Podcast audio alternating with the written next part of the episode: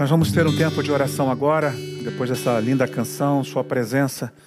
E na presença de Deus nós estamos, onde nos reunimos em nome dEle. Ele se faz presente. Corações contritos, sinceros, Deus não despreza. Há muitos motivos de oração. Nós temos irmãos nossos precisando da nossa súplica. O corpo é assim, quando um sofre, todo o corpo sofre. Ah, uma parte do corpo sofreu, seu dedo está machucado. Hoje eu estava parando a minha barba e puxei aqui uma pequena verruga que está nascendo embaixo do pescoço. Eu até falei para a esposa: Poxa, estou cheio de verruguinha. É coisa de velho, né? É, mas puxei aqui, doeu o corpo todo. A gente, a gente precisa entender esse significado de corpo. Também nos alegrar, né? quando eu falei no início do culto, obrigado vocês que estiveram orando pela minha mãe e eu tenho compartilhado na rede, né? Um estágio de internação, vai para o CTI, vai para o quarto, volta para o CTI, quarto, agora casa. Obrigado a vocês que oraram. A gente celebra a Deus com alegria, né? Dos nossos. Muito obrigado mesmo. Mas nós vamos orar, nós vamos orar porque nosso querido Leonardo, filho do Luzimar, conhecido aqui na nossa igreja como É Jeová. Pois é, Leonardo, 29 anos, está com Covid e foi entubado e precisa das nossas orações. Ele ainda não foi vacinado e a gente tem acompanhado as notícias recentes e hoje foi muito é, compartilhado isso na, nos últimos dois dias. 95% das pessoas que se encontram internadas hoje no Rio de Janeiro, elas não tomaram nenhuma dose das vacinas que estão aí. É um número muito alto para mostrar que a vacina é uma comprovação científica de que ela não nos zera a possibilidade de pegar Covid e de morrer, mas ela é, com certeza, a metodologia que nós temos para os nossos dias para combater essa praga que tomou conta da humanidade. Então, quero te dizer antes de orar: se você tem que se vacinar, vacine-se por você, pelos seus por todos nós, porque isso tem que parar. Nós vamos orar pelo Léo, nós vamos orar pela Maria das Graças e o Ailton também, ambos com pneumonia por conta da Covid. Então a Covid é uma doença que ela deixa sequelas por um bom tempo, por um largo tempo, e a gente precisa nesse momento de muita intercessão. Precisamos orar uns pelos outros e há muitos motivos de oração, com certeza você deve ter o seu aí privado. Nós vamos colocar tudo diante dele, tudo colocando diante dele com nossa ansiedade lançada sobre ele. É o lugar da nossa ansiedade, não é no coração da gente, não é nos nossos pensamentos, mas é num altar que Deus sabe tratar o que nos dói, o que nos preocupa. E esse é um tempo muito especial que a gente vai ter com Deus. Vamos orar. Querido Deus e Pai, nós te agradecemos por cada ofertante, por cada dizimista, por cada homem e mulher que, por tua misericórdia e graça, estão empregados, estão produzindo. Num país de quase 15 milhões de desempregados, ter um emprego hoje é uma graça, uma bênção, é uma dádiva do Senhor. E nesse tempo, pessoas que, com aquilo que ganham, poder compartilhar para abençoar a tantos projetos que nossa igreja, por tua misericórdia e direção da nossa liderança, temos avançado, Senhor, para cuidar e com misericórdia e compaixão cuidar daqueles que precisam de nós. Queremos continuar unindo os esforços, usar esses recursos para a glória do Teu nome. Muito obrigado por cada um de nós, por cada um dos nossos irmãos queridos. Queremos te agradecer pela resposta de oração que o Senhor me deu, a minha casa, o meu lar, a minha família, no tempo que Dona Helena, tua serva, pastora, ó Deus, pôde voltar para casa depois desse tempo desafiador de internação. Continua cuidando da tua serva, fazendo e cuidando dela o que só o Senhor pode fazer. Pai, da nossa parte queremos continuar cuidando, amando, dando o melhor que nós pudermos, mas ela está nas mãos do Senhor. Senhor, queremos colocar diante de Ti agora, com súplicas, com intercessão e pedindo por misericórdia pela vida do Léo, desse jovem, ó Deus, filho de um querido irmão nosso que se encontra entubado, precisando do socorro do Senhor nesse tempo de tantas notícias desafiadoras, assim como pela vida do Ailton, da Maria das Graças, que estão com pneumonia por conta da Covid. Cuida dos teus filhos e filhas. Ó Deus, ajuda aqueles que estão nesse momento testando positivo. Ó Deus, continua nos dando a graça de poder vê-los retornando à vida em breve. Ajuda-nos, ajuda, Senhor, para que essa vacina continue avançando e, e continuemos, ó Deus, nos vacinando e cuidando uns dos outros para oferecer o melhor tempo que a gente possa, nesse momento que a humanidade, o planeta foi tomado por uma pandemia, por um vírus que já levou e ceifou milhões de vidas. Oh Deus, tenha misericórdia de nós. Queremos te, ó Deus, colocar essas pessoas nas tuas mãos, queremos apresentá-las diante de ti, apresentar cada pedido de oração que se encontra agora entre essas pessoas que falam contigo, que dizem a respeito de coisas muito íntimas, de relacionamentos familiares que andam muito conturbados, de casais que estão à beira da separação Senhor, de filhos que precisam de reconciliação, de libertação. Ó Deus, de todo esse movimento que envolve as nossas vidas, outras tantas doenças que têm tomado a vida de muitos dos nossos, de câncer, ó Deus, de doenças graves, pedimos a tua misericórdia e compaixão que os visite. Abençoa os teus filhos, abra portas de emprego, Senhor Ajuda-nos, ó Deus, a ver um novo tempo no nosso país e que a gente possa ter uma retomada para começarmos, Senhor, uma nova jornada da vida para aqueles que andam atribulados pela falta de recursos. Continua sustentando o teu povo, ó Deus, e com misericórdia nos abençoa agora em que vamos proferir tua palavra, que vamos profetizá-la, que vamos abrir a nossa boca e falar aos nossos, àqueles que nos ouvem agora e que nos ouvirão após que o Senhor testifique no coração deles aquilo que está no teu coração, para o meu coração, e assim possamos ouvir tua voz. Em nome de Jesus oramos. Amém. Queridos, nós vamos passar aqui rapidamente numa leitura de um texto que eu separei para a gente ler, de Mateus capítulo, de Mateus capítulo 13, o Evangelho de Mateus, onde ah, Jesus está trazendo para o povo um tempo de ensinamento, um tempo de palavra, um tempo onde ele, a partir de uma embarcação, compartilha as sagradas palavras que aquelas pessoas precisavam ouvir. E nessa jornada de Jesus, dos seus muitos ensinamentos, ele estava proferindo o evangelho, trazendo a boa notícia. E eu pensei nesse tema com, com vocês para a gente refletir, né? Quando o evangelho chegar, haja coração. Por que não abra o coração? Né? Vocês vão entender. Essa palavra é uma palavra simples. É, a gente tem um desejo no nosso coração hoje de traduzir de maneira bem simples o que Jesus queria dizer quando ele estava semeando essa poderosa semente do Evangelho. E o texto vai falar para a gente de num período onde ele, ele vai traduzir esse movimento em que o evangelho é lançado para as pessoas e ele usa a linguagem da semente. Jesus ensinava por parábolas, com o objetivo que ele explica nessa parábola de maneira mais minuciosa, mais detalhada. Por que parábolas? Porque ele usava essa metodologia de ensinamentos, de contos comuns, de coisas muito simples. Bom, é, o objetivo, ele vai dizer que era para que alguns entendessem e outros continuassem sem entender, porque é, Jesus não queria ocultar simplesmente, é porque essas pessoas não estavam aptas para lidar com essas coisas tão preciosas e tão caras que são é, esses conteúdos do que é o Evangelho. Paulo vai dizer que o Evangelho é o poder de Deus.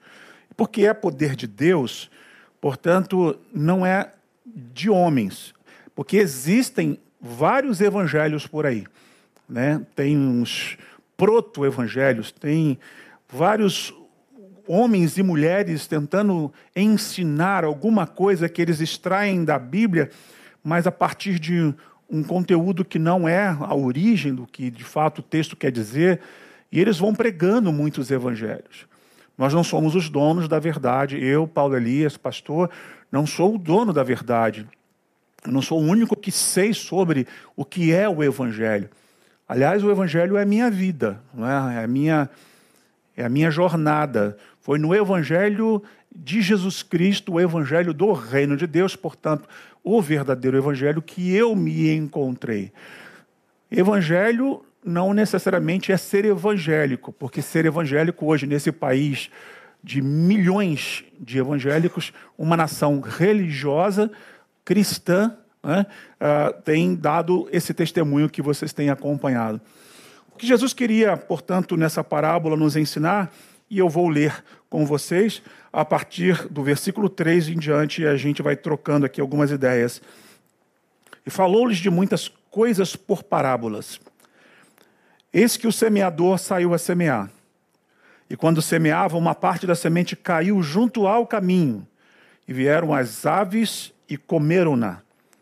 E outra parte caiu em pedregais, onde não havia terra bastante, e logo nasceu, porque não tinha terra funda. Mas, vindo o sol, queimou-se e secou-se, porque não tinha raiz. E outra caiu entre espinhos, e os espinhos cresceram e sufocaram-na. E outra caiu em boa terra e deu fruto, um a cem, outro a sessenta e outro a trinta. Quem tem ouvidos para ouvir, ouça. Aí Jesus vai se cercar dos seus discípulos e dizer: Por que, que eu falo em parábolas? Versículo 10. E acercando-se deles, os discípulos disseram-lhe: Por que falas por parábolas? Ele respondendo, disse-lhes: porque a vós é dado conhecer os mistérios do reino dos céus, mas a eles não lhes é dado. Porque aquele que tem se dará e terá em abundância, mas aquele que não tem, até aquilo que tem lhe será tirado. Por isso lhes falo por parábolas, porque eles vendo não veem, e ouvindo não ouvem, nem compreendem. E nele se cumpre a profecia de Isaías que diz: Ouvindo ouvireis, mas não compreendereis, e vendo vereis, mas não percebereis.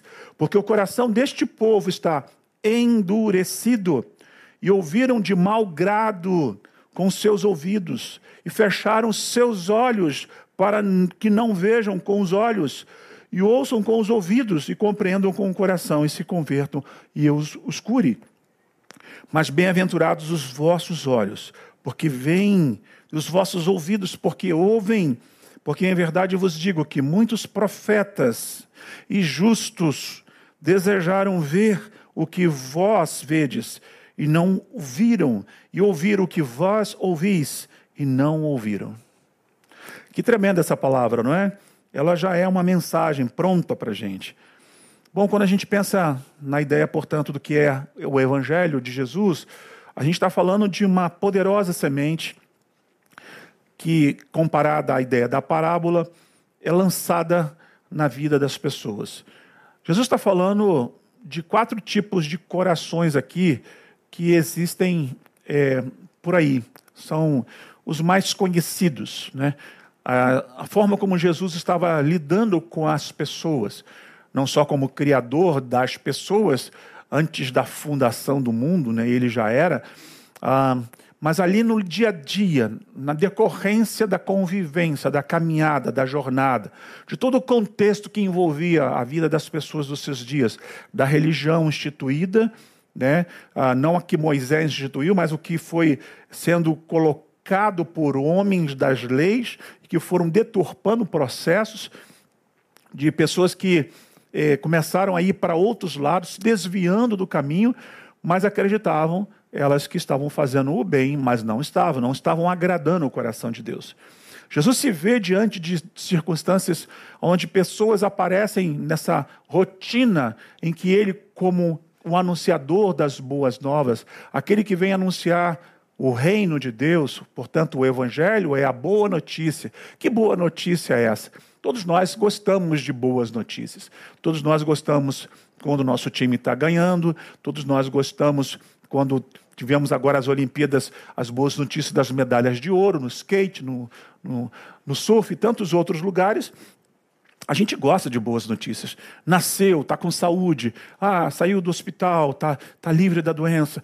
São boas notícias que nos vêm. Mas a grande, maior notícia que é o Evangelho em nossas vidas era dentro de um contexto onde, no tempo dos impérios, ah, quando o império saía para conquistar outros reinos, né, o rei, portanto, estava lá junto com seus batalhadores e eles venciam as batalhas contra os inimigos do império.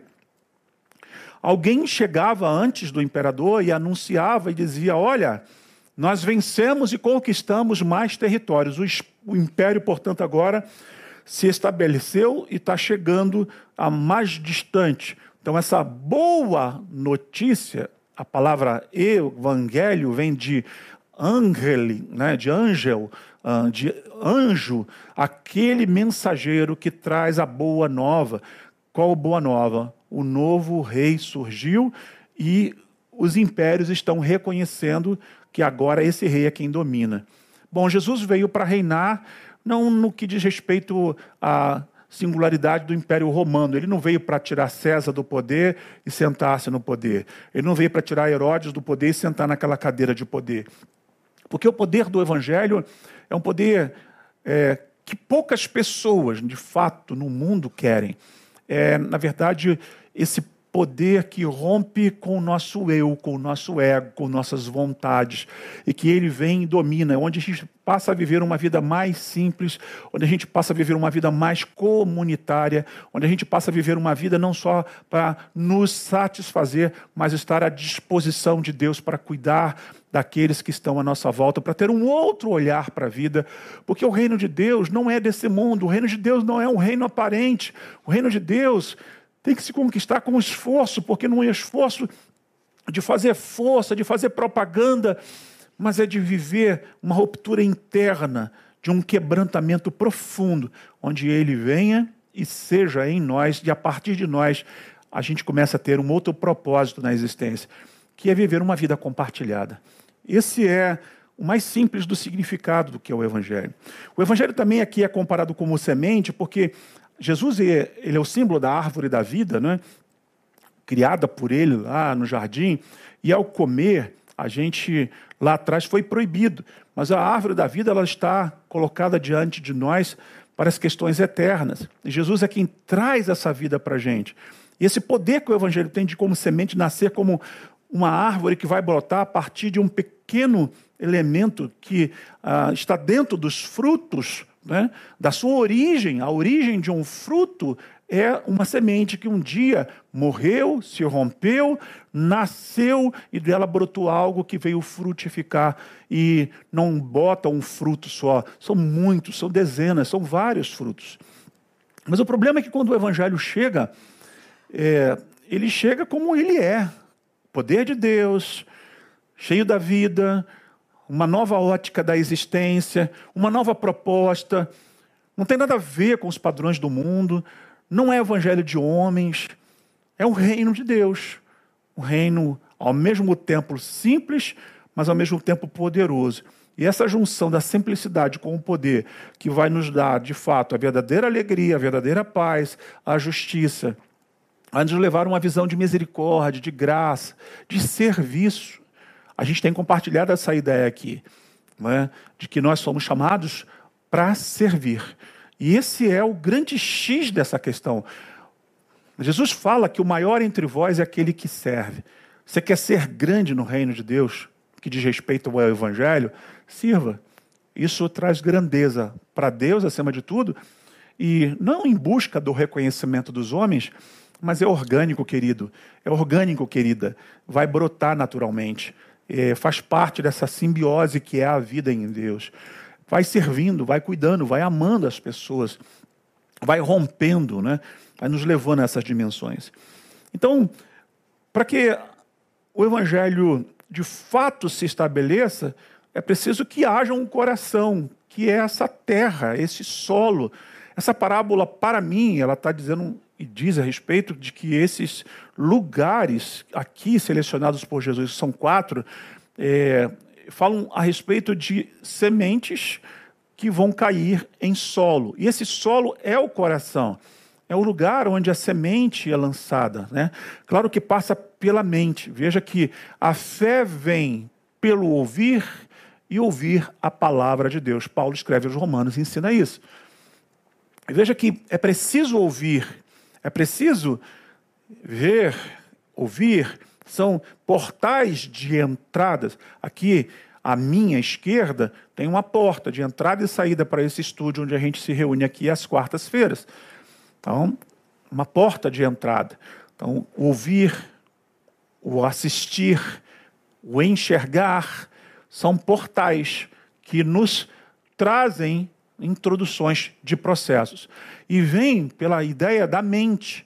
E da mente ela vai passar por um lugar que, na verdade, é simbólico, mas as nossas né, emoções, a nossa vida, é, ela está muito ligada a essa área da nossa relação com os sentimentos, mas razão em primeira instância.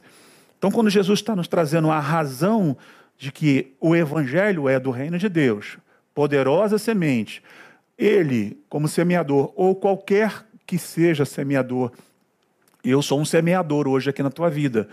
Uma ave pode ser uma semeadora, ela pode comer um fruto de uma planta e, quando for lançar isso fora, no seu processo digestivo, ela é uma semeadora. O morcego é um semeador. Lá em casa, num pé de coqueiro, ah, os morcegos trazem, não sei de onde, porque não há perto da minha casa amendoeiras, e eles voam longe e vão buscar amêndoas. Comem de cabeça para baixo e deixam cair aquelas sementes. Algumas, se a gente não cuidar, vão germinar ali. Mas as que ficam à beira do caminho, a gente varre e joga fora. Essa é a primeira área que eu queria compartilhar com vocês. Esse primeiro lugar, esse coração, esse coração que aparece aqui em que Jesus diz que a semente caiu junto ao caminho. Caiu à beira do caminho, algumas versões vão dizer, à beira. Né? Caiu junto ao caminho. Não caiu no lugar ah, que deu tempo da semente penetrar a terra, que não deu tempo de um processo é, portanto, a ideia de processo que as coisas se estabelecem, não é de um estalar de dedos simplesmente, todavia tem um start, um ponto de partida, e nesse movimento primário a semente é lançada. E caiu ali, e em caindo ali, ela, portanto, fica exposta, fica vulnerável. Essa é a semente perigosa ah, na verdade, caindo no lugar perigoso, queria dizer, no coração onde a gente não vê razão de evoluir processos nenhum, nenhum, nenhum. É esse lugar à beira, é esse lugar de muita exposição. Bom, o evangelho, ele é poderoso, ele é simples, ele é capaz de transformar vidas, ele é pregado, mas em muitos lugares bate e resvala não existe nenhuma percepção. Essas pessoas, ou esses tipos de corações, eles estão inaptos para o que de fato o evangelho significa. E Jesus vai dizer que uma ave, portanto, vai vir pegar essa semente e vai comer, vai levar, vai se alimentar dela. E ele vai explicar lá na frente que o diabo vem, Satanás vem e rouba essa semente. Bom, o semeador faz o seu trabalho. Minha palavra hoje aqui não é sobre o semeador, mas é sobre corações. O problema são os corações das pessoas que não estão dispostos a viver isso. Ah, então, essas pessoas são aquelas que passam pelas nossas é, vidas, elas passam por nossas comunidades de fé, elas passam pelas nossas pregações, mas elas não permanecem. Elas nem sequer é, se deixam passar o primeiro estágio. São as mais superficiais, as mais rasas que diz respeito a essa ideia do básico é, que não tem condições de evoluir nesse processo que a vida cristã nos permite viver, que é maravilhosa viver essa boa notícia para as nossas vidas da libertação do império das trevas que nos dominavam, que nos faziam prisioneiros, escravos do pecado, e que Cristo veio para cumprir na sua missão, nos libertar eh, de tudo isso. E como eu disse, o maior pecado que a gente pode viver na nossa vida é o ego, né? É, é amar só a nós mesmos, né? parar em nós. Essa é a maior tragédia da vida. Aliás, é o resultado de tudo que a gente está vendo no mundo hoje, é desse ponto de partida. Né? Jesus vai falar sobre esse segundo coração. Então, portanto, quando o evangelho chegar, tem que haver um coração. Haja do verbo haver. É, tem que ter um coração ou esse tipo de solo capaz de receber. Ele vai falar desse segundo coração, que é esse coração que tem uma superficialidade também, mas ele tem uh, um pouco de capacidade de, uh, de reter essa semente. Veja, e quando semeava, uh, versículo 5, outra parte caiu em pedregais. Né? Havia um solo com muitas pedras, onde não havia terra bastante. Tem terra, mas não o suficiente. E logo nasceu, porque não tinha terra funda.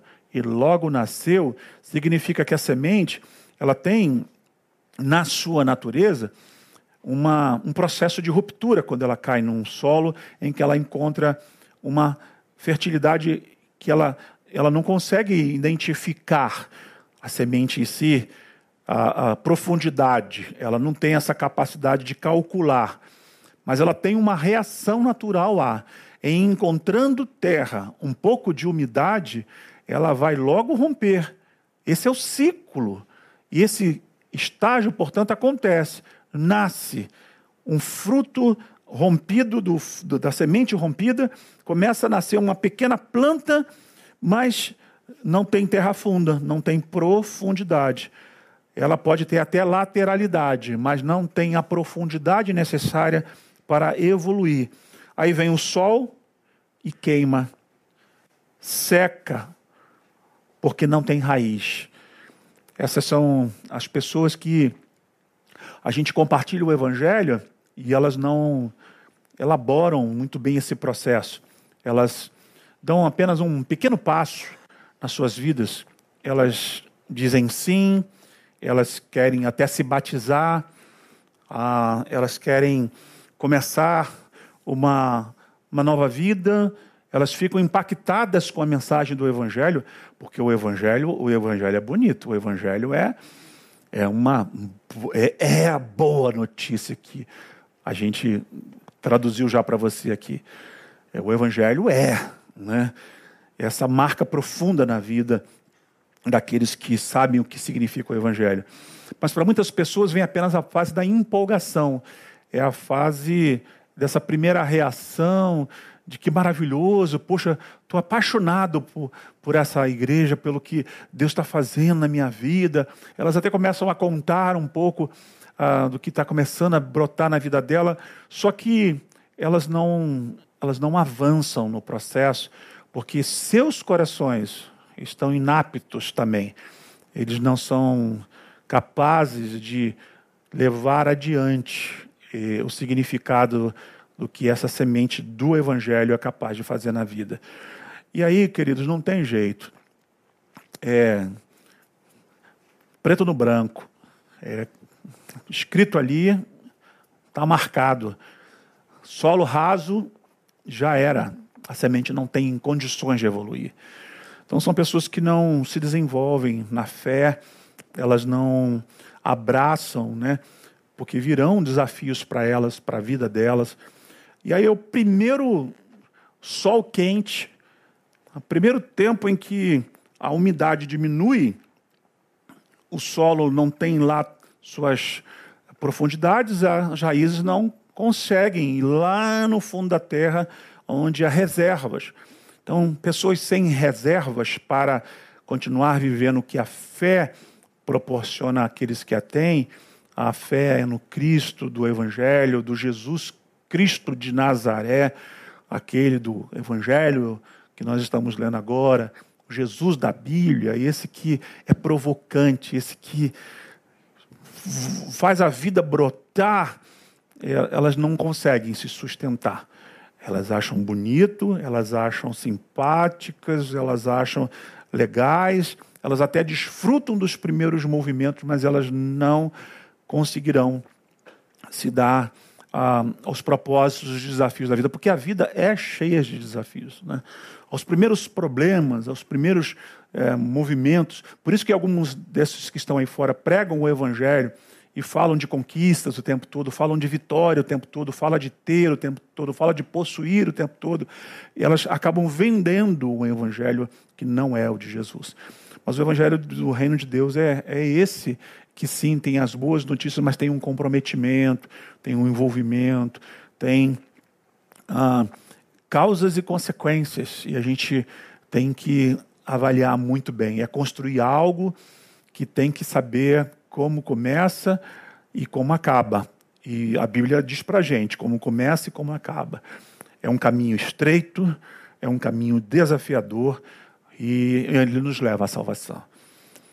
A terceira semente, portanto, quando o evangelho chegar, é preciso que haja um coração. É, tem aí um outro coração, mas ele também é um coração com problemas, é um coração é, com cardiopatias, com doenças, com limitações, com restrições. A outra caiu, versículo 7. Põe para mim, painel. Entre espinhos e os espinhos cresceram e sufocaram. Né? É, tem hora que viver o evangelho é sufocante. Nossos irmãos que estão hoje em lugares de grande perseguição, eles são sufocados o tempo todo.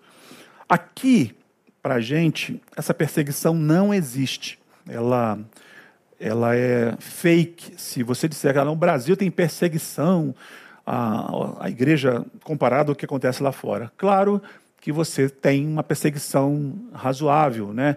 Você diz que é um cristão, aí você é, as pessoas fazem chacota, fazem bullying, fala Bíblia, né? Hoje em dia não se fala mais Bíblia, na minha época era porque a gente andava com Bíblia de papel, mas as pessoas zoam, né?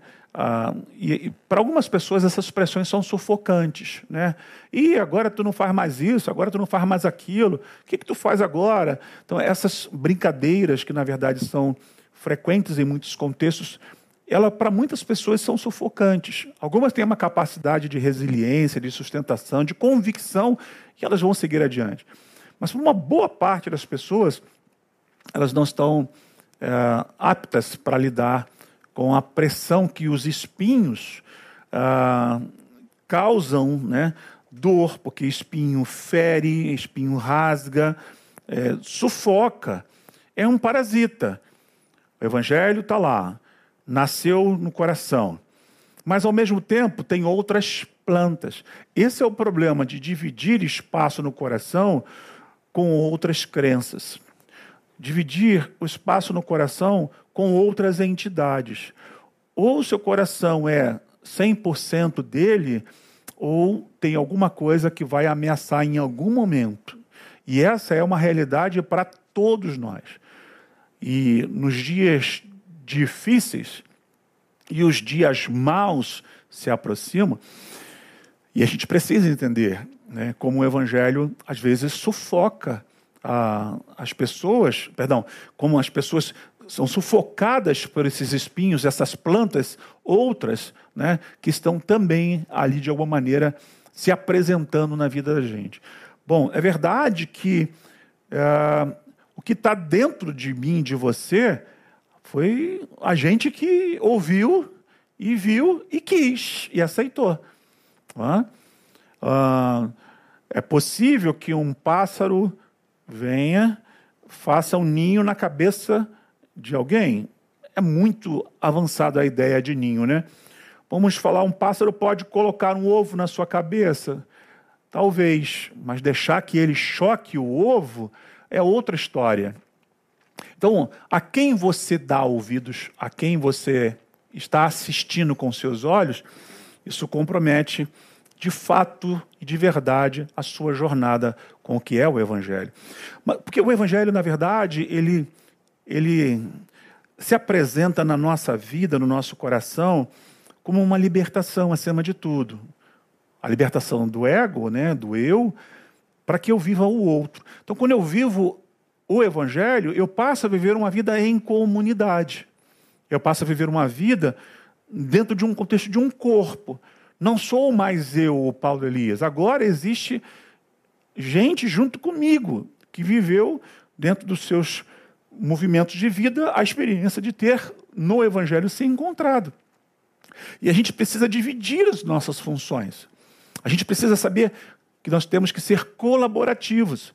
Uma das coisas que sufocam as pessoas que entram no Evangelho é quando elas são desafiadas a servir. Porque quando você ouve o tempo todo que você vai reinar em vida, que você vai se dar bem na vida, de que você vai é, sair né, de uma comunidade, de uma favela, e você vai morar num lugar chique, e você tem isso como um sonho para a tua vida, mas isso está conectado com o Evangelho, você está perdido, você está desorientado. Mas, acima de tudo, com essa ideia de existir a partir de um ser que pensa com coletividade, com colaboração, com partilhar.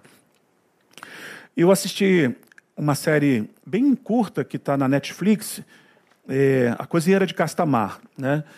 E, e ela escreve, é, dentro do seu contexto do, do filme, não vou contar o spoiler para vocês da série, mas é, a cozinha na verdade, que ela escreve, as receitas, começa com uma frase em que ela diz que, ah, na verdade, a cozinha só é boa quando ela é boa quando todos comem igualmente.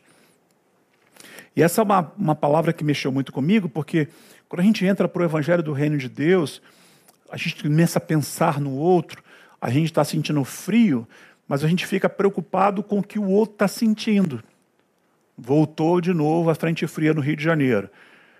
Aí a gente está aí com a campanha dos cobertores, vocês viram agora. Então a gente sente frio, se aquece, mas não esquece que existe gente, outras pessoas que não têm acesso. Aí a gente vai lá e compra para eles também. A gente, quando entra no reino de Deus, o Evangelho faz isso na gente, a gente está comendo e a gente pensa, poxa, tem gente que não tem o que comer. A gente pega recursos e compartilha com quem está comprando para fazer chegar a esses também. Então, essa gente comendo igualmente, elas têm parte daquilo que nós somos por causa do Evangelho.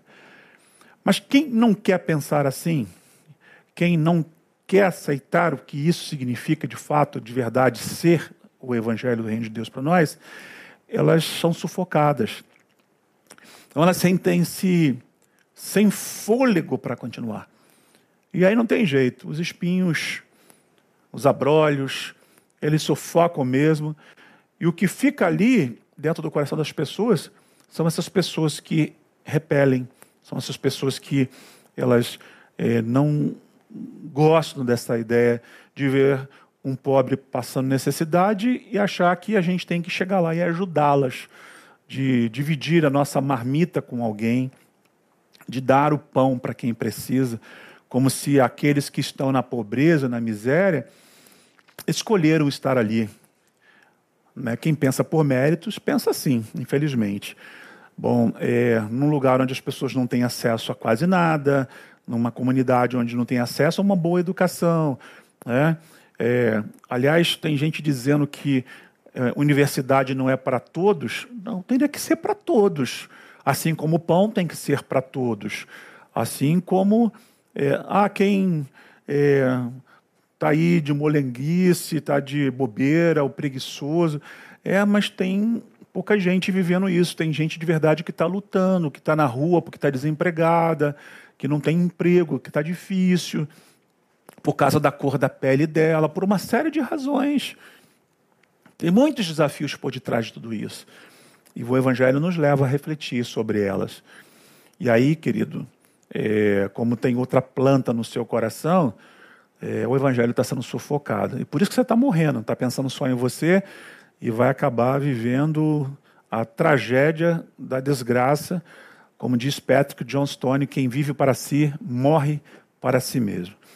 A última e quarta palavra nessa noite, portanto, quando o evangelho chegar, semente chegar, haja coração, tem que haver um coração capaz de conectar com essa semente. Só tem um coração que de fato é o coração. Ele é um, um artigo único aqui, né? O, é, que define, que nos dá a opção quando Jesus diz que é nesse coração que essa semente precisa penetrar. É quando ele diz que esse coração, no versículo 8, e o outro caiu em boa terra. Ah, como é bom plantar. Eu tenho desfrutado disso na minha vida. Depois você siga lá a minha página Jardins e Plantas no Facebook. É uma página antiga. De vez em quando eu, eu viajo, eu coloco umas fotos. Eu tenho feito uma reforma no meu jardim lá, estou sempre plantando. Hoje eu plantei umas bromélias. Fui levar cedo minha filha para fazer uns exames no Detran e fiquei no lugar esperando abrir uma casa de planta. Eu não resisto. Aí fui lá, comprei umas bromélias. Chamei a minha mãe, que está lá em casa, ela gosta muito de planta. Aí, mãe, e plantei lá. E modéstia à parte, ficaram muito bonitinhas. Essa ideia da planta, do poder que ela tem, né, de nos levar a essa conexão desse ser que nós somos, é, porque nós também somos plantas, nós somos com árvores, né? Porque um dia fomos semente na existência, o meu pai Paulo, o Paulo Elias pai, semeou na minha mãe Helena uma relação sexual casados, eu. E poderia não ter sido, viu? Eh, casados, não estou aqui considerando que as boas sementes são dos casais casados, deveríamos manter esse padrão como cristãos, mas seja lá como você tenha chegado a esse mundo, ah, foi a relação sexual de uma, de uma mulher ou a tecnologia que está aí hoje, sementes lançadas, colocadas no útero, e nascemos, estamos aqui, né? Essa ideia do evangelho, de encontrar um bom coração, de encontrar um bom útero, de encontrar esse lugar ideal. Haja um coração ideal, portanto, para esse evangelho que é tão poderoso, precioso, simples, tão significativo. A coisa mais importante que nós podemos ter no mundo, desde que o mundo é mundo, foi quando o evangelho foi pronunciado aqui. Ele já era pré pregado no passado por Isaías e tantos outros. E Isaías, que é considerado o maior evangelista do Velho Testamento, porque já trazia muito dessas conexões, mas de tudo que já foi lançado há mais de dois mil anos atrás, com a presença do Cristo na história, com a verdadeira mensagem do Evangelho. Ele que é o rei do reino, né, quer reinar na nossa vida e reinar a partir de um lugar ideal para que ele seja é, em nós, é ter esse coração bom, um bom coração, um coração mais do que saudável, um coração que tenha lateralidade e tenha profundidade.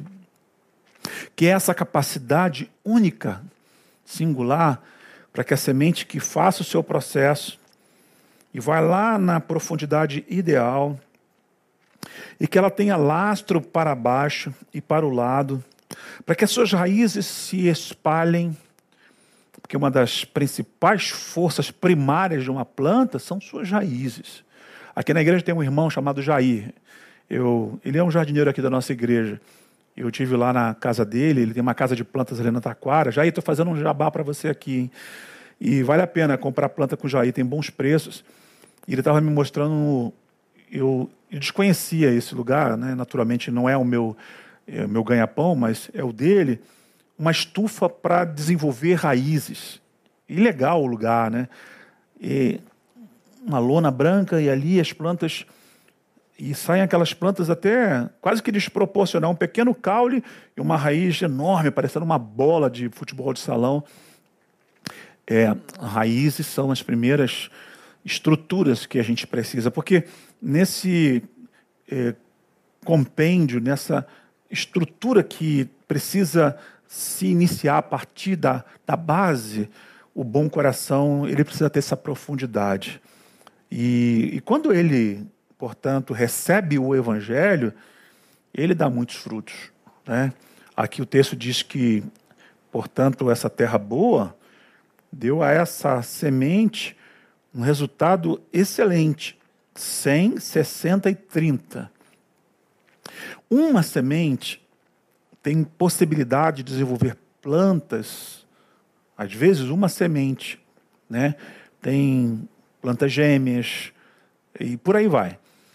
E a capacidade que ela tem de lançar vida para fora é enorme, mas ela precisa de um lugar apropriado. E é essa gente de bom coração. Paz na terra aos homens de bom coração. É o anúncio dos anjos quando nasceu Jesus. Está é, tá chegando o Natal aí, daqui a pouco, quando começar as propagandas natalinas, a gente vai. E não falta muito, né? Vai falar muito do nascimento de Jesus, mas trazendo aqui para o nosso contexto agora, já para ir terminando, é essa ideia de ter um lugar, não é no mínimo razoável, não. Um lugar adequado, um lugar próprio, para que se encaixe. Jesus encontrou, encontrou no caminho muitas dessas pessoas. Uma boa parte dela não prestava. Não é que Jesus rejeitou a elas, foram elas que rejeitaram Jesus. Presta atenção nisso. Deus, ele não tem prazer na morte do pecador, do ímpio. Deus não tem prazer nenhum de botar ninguém para o inferno. Isso é fala dessa gente que não tem outro argumento e que quer porque quer convencer as pessoas pelo medo, pela violência, por força, é pelo espírito. E a gente precisa de uma vez por todas entender isso. Portanto, semear é a nossa missão. Todavia, nós que um dia fomos semeados, mostramos de fato ao que viemos e o que somos e o que continuaremos a ser.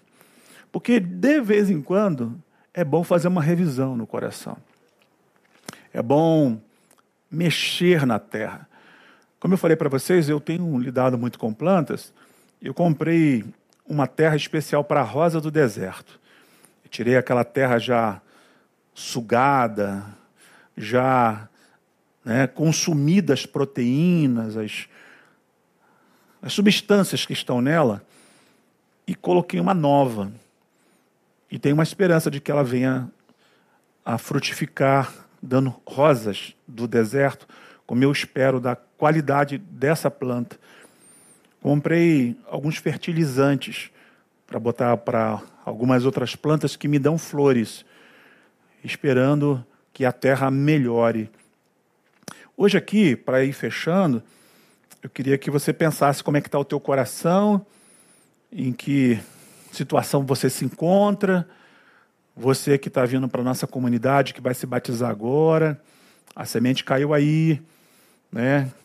É, só o tempo dirá quem você é, mas é muito importante que você dê uma revisada no seu coração, sabendo que pressões virão, virão, você não pode ser enganado a respeito da vida, de que o sol nasce para todos, mas a chuva também cai sobre as nossas cabeças de que tem dias bons e dias maus, e que tem dias de muitas nuvens carregadas, pesadas, trovoadas, raios e trevas, em princípio, que estão lá impedindo do sol penetrar. Mas virão dias de sol, e esses dias também não são permanentes. Então, esse dualismo que é a existência você precisa saber que o Evangelho significa para você, a partir do que a Bíblia nos ensina e do que nós estamos tentando traduzir para você. A minha sede era saber o que era o Evangelho. Ao descobrir, eu saciei a minha sede. Eu descobri que o Evangelho é o amor, é a fé e a esperança. E é me tornar mais humano, acima de tudo humano para olhar a humanidade que habita em mim e que resgata, eh, portanto, o princípio da minha existência nele, para amá-lo acima de todas as coisas e ao meu próximo como se fosse eu mesmo. O Evangelho faz isso. Ele nos reconecta em Deus, ruptura, e ele nos conecta ao outro. E o outro está sempre perto de nós. O meu outro, nesse momento, é a minha mãe, que ficou velhinha e doente, e que tenho que me aproximar. O meu outro é no meu dia a dia, é o morador de rua, que é alvo da minha missão, são os ribeirinhos com quem nós vamos começar a trabalhar em breve, vocês saberão mais. É o povo do Nordeste, que a gente ajudou durante muitos anos, é o povo da Índia, são os de longe, mas são os de, os de perto. Pode ser o Maicon, que está aqui e já vai vir cantar, pode ser o Leandro. Eles são meus próximos nesse momento, nesse contexto. Próximos são todas aquelas pessoas que estão na sua rede, que de alguma maneira você pode, com uma simples palavra, dizer: estou orando por você e orar mesmo, e essa pessoa sentir que isso é amor e carinho. É tão bom a gente ser amado, ser cuidado, né? e algumas pessoas deu, Deus deu uma capacidade delas terem um lastro maior, de terem mais próximos a multidão de próximos. Né? A outras, um grupo médio, um grupo meso, outros, um grupo micro. Não importa o tamanho do mundo que você tem em contato. O importante é que você seja nesse mundo onde Deus te inseriu e nesse contexto de conexões, mais do que pessoas de palavras, mas pessoas que tenham coração e conexão com a realidade da vida delas. É isso que o Evangelho faz na gente. Nos coloca no mundo real. E o mundo real é desafiador. Mas com Jesus a gente vai seguindo adiante. Deus abençoe vocês. Tenham uma ótima noite, resto de noite, uma excelente é, jornada por esses dias que vêm pela frente. Nós vamos orar. O Maicon já está aqui com o violão e a gente vai cantar com ele e encerrar o culto dessa noite com a última música que virá. Deixa eu orar com você e por você. Jesus, a gente sabe que coração da gente é terra estranha para o outro. Ninguém, na verdade, sabe o que vai dentro da gente. A gente, às vezes, faceia um pouco do que vai no coração, Alguns têm até uma capacidade de fazer leituras por técnica, por experiência de fisionomias e perceber que o que está dentro da alma de algumas pessoas, ah, é isso, aquilo, mas só o Senhor nos sonda, nos conhece, nos esquadrinha todo, mede nossos pensamentos, sentimentos, a razão e as emoções estão todas expostas diante de Ti, dia e noite. Para o Senhor não há trevas, para o Senhor não há luz. O Senhor é uma coisa só. O Senhor é. O Senhor é a própria glória em pessoa. E a tua glória reflete em nós, seres humanos limitados que somos, incapazes de, às vezes, reconhecer até o nosso próprio coração. O Senhor que nos convence do pecado, da justiça, do juízo, convença agora essas pessoas que nos ouvem, a começar de nós, para saber que o que está ruim no coração da gente se tem superficialidade, se tem espinhos plantados, se está ameaçado porque vem um passarinho para comer, se o diabo vai levar as boas coisas que o Senhor tem dado para a gente, que é a tua palavra acima de tudo, ó oh, Deus, queremos estar capacitados para preparar esse coração, cavar, ó oh, Deus, mexer, e mexer dá uma certa, na verdade dá muito desconforto quando a gente é mexido por dentro mas que seja para expandir, ó Deus, para além desse órgão que bate dentro da gente, que tem um pequeno peso, um pequeno tamanho, mas para aquilo que é o potencial de cada um de nós. Porque nem olhos viram, nem ouvidos ouviram, e jamais penetrou no coração do homem que o Senhor tem preparado para aqueles que te amam de verdade. Que o Senhor encontre homens e mulheres que te amem, que amando-te, sejam amante do próximo, sejam apaixonados por homens e mulheres que estão no caminho precisando da gente. Leva-nos nessa jornada aqui e adiante, em nome de Jesus. Beijos para vocês, queridos. Abraço a todos. Até a próxima. Não se esqueça, domingo que vem estaremos juntos com nossa igreja aqui ainda online, nosso pastor, lá no tabernáculo. E a gente segue. Marcos vai cantar e a gente está indo embora. Um abraço para todos. Tchau, tchau.